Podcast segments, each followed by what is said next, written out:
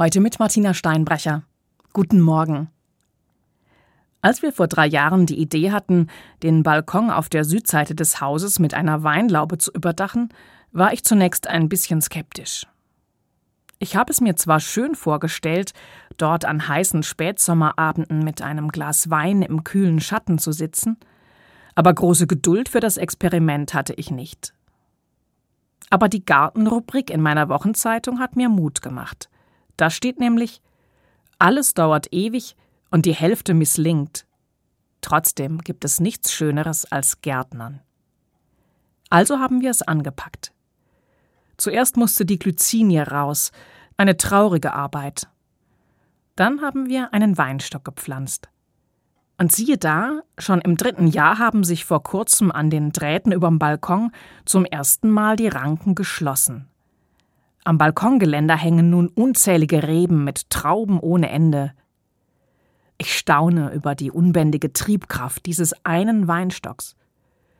Nicht von ungefähr dient er wohl in der Bibel als Grundlage für eines der kraftvollsten Bilder, das Jesus für sich und seine Anhänger gefunden hat. Da sagt er einmal Ich bin der Weinstock, ihr seid die Reben. Wer in mir bleibt und ich in ihm, der bringt viel Frucht.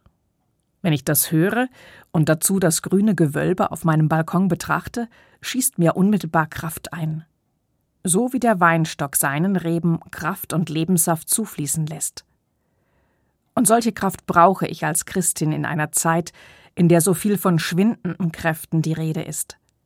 Davon, dass Gemeinden kleiner werden und Kirchengebäude stillgelegt und verkauft werden müssen davon, dass die religiösen Bindekräfte in der Gesellschaft immer weiter abnehmen.